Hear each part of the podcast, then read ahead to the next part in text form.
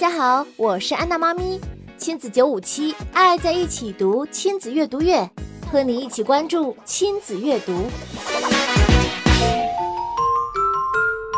安娜妈咪，小姨请我来问你，她的宝宝刚出生，小姨夫就抱回一大堆书，家里人都说小姨夫太心急，宝宝还那么小。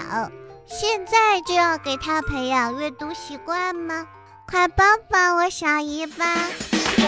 小嘟嘟，你的小姨夫确实是太过着急了。宝宝在成长的过程中会有各种技能培养的关键期，而在阅读习惯培养这件事上，我们也一定要遵循孩子的自然成长规律，善用并加以引导，才会效果更好。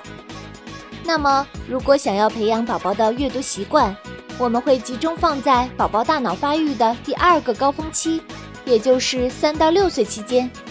而刚出生的宝宝呀，对文字、图片和具有一定逻辑性的阅读内容的感知力并不强，效果也就不是很好了。刚出生的宝宝，我建议可以听一些轻音乐或钢琴曲，或是家长给宝宝念一些朗朗上口的小儿歌也是可以的。